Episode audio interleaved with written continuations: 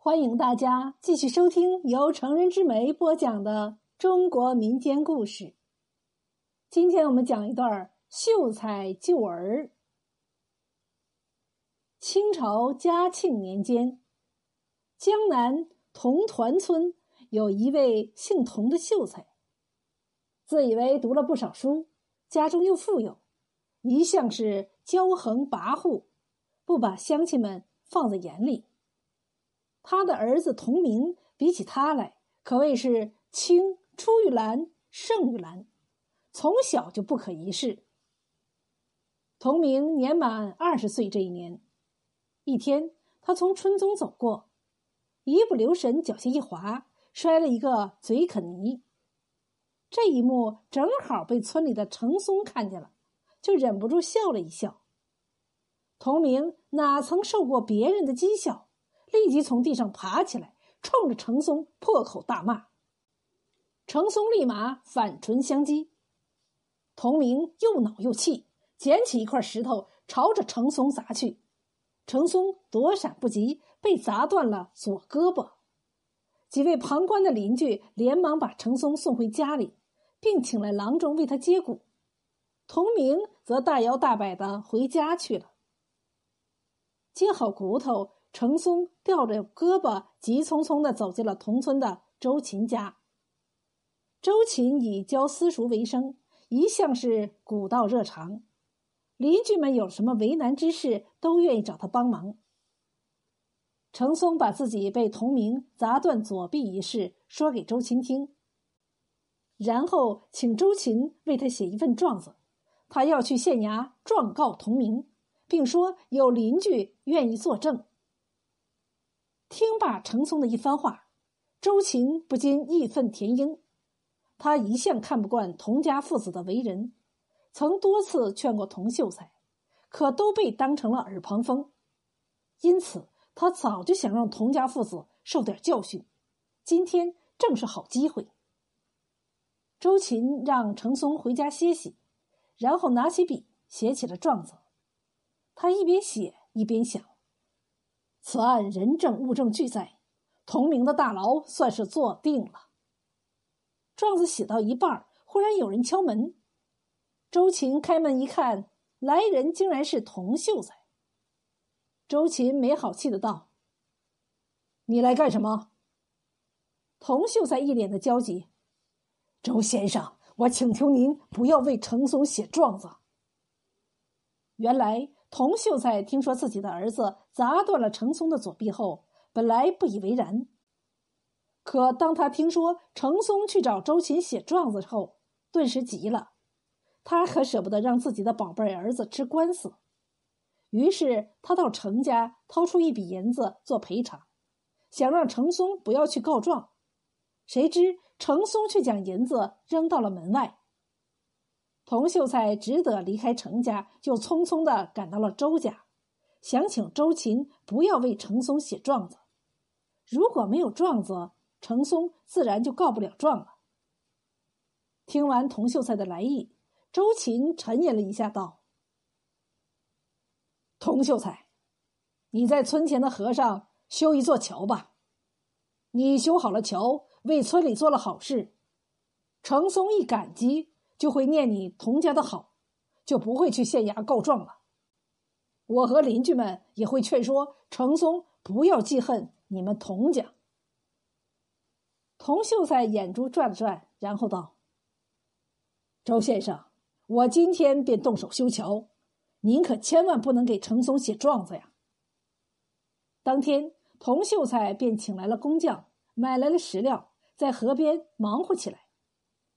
第二天一早，程松赶到周家取状子，可桌上摆的状子只写了一半，便问：“周先生，您咋只写了半张状子？只有这半张状子，我咋告状啊？”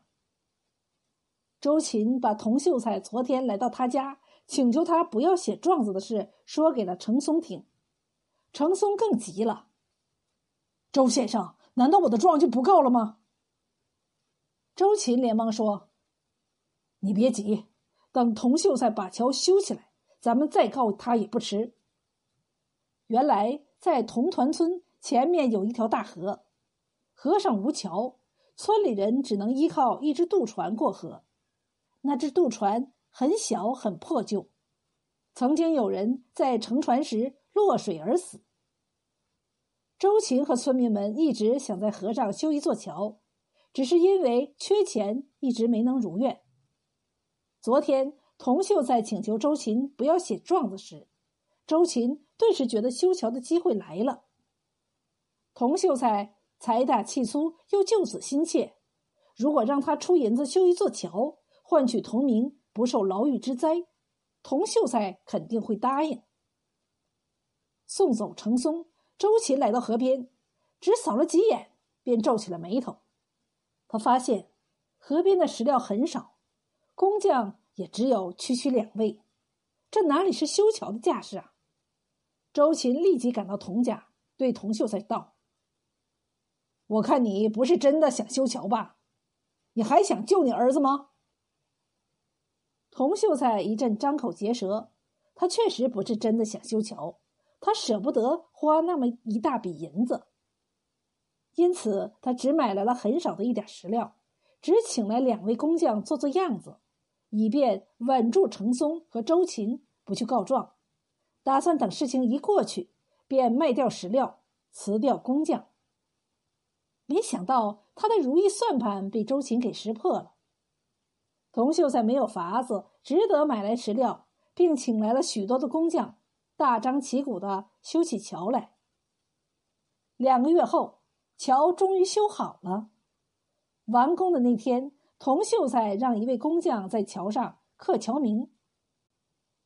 周琴忽然走了过来，大声问道：“童秀才，你为这座桥起了什么名字呀？”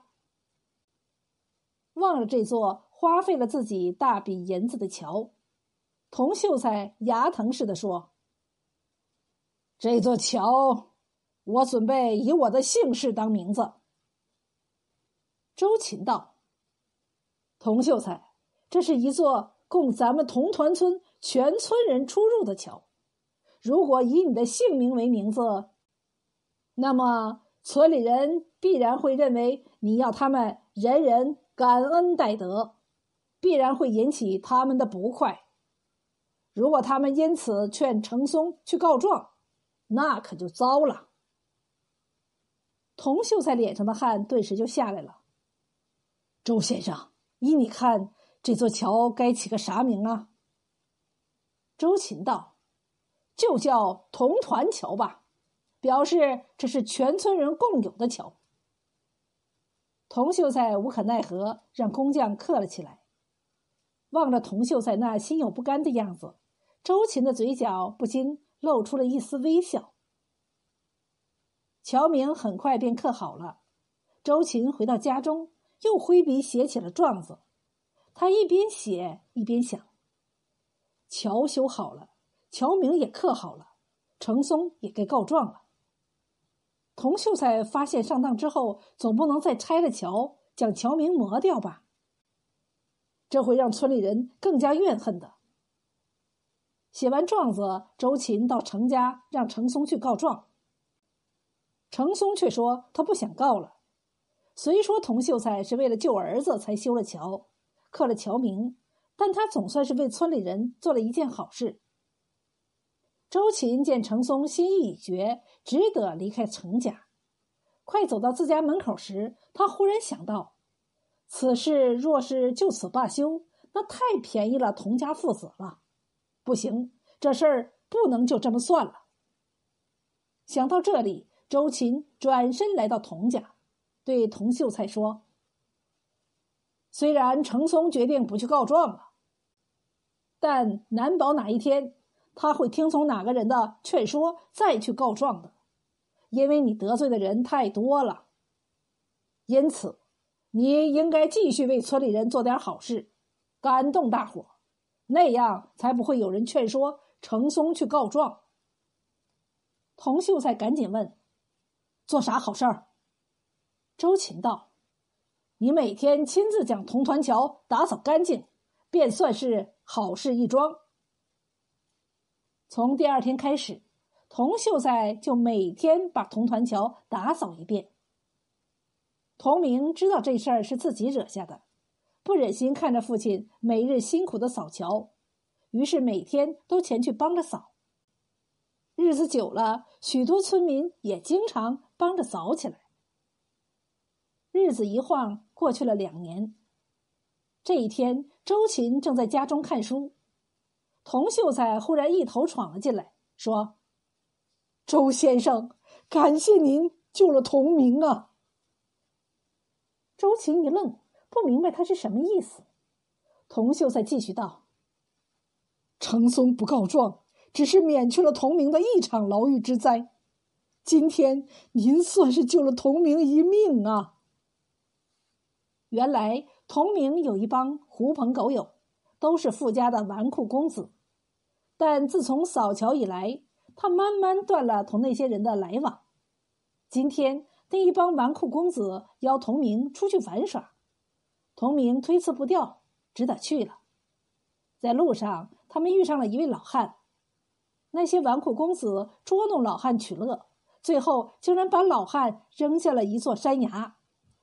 童明怎么拦都拦不住，那老汉就被摔死了。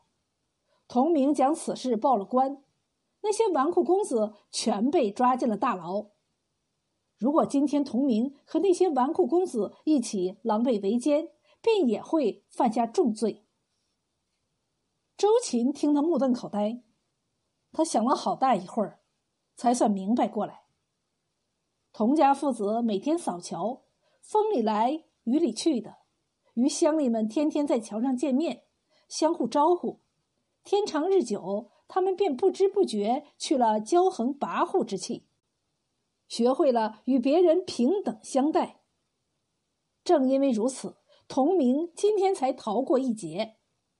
当初让童秀才修桥、刻桥名、扫桥，原本只是想让童家父子受点教训，没想到竟然因此改变了他们的性子，真是意外之喜呀！